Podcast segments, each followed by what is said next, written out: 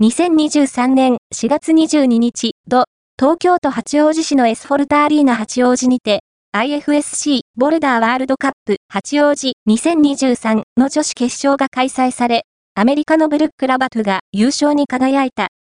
日本人では、唯一決勝に進んだ松藤愛夢が3位に食い込んだ。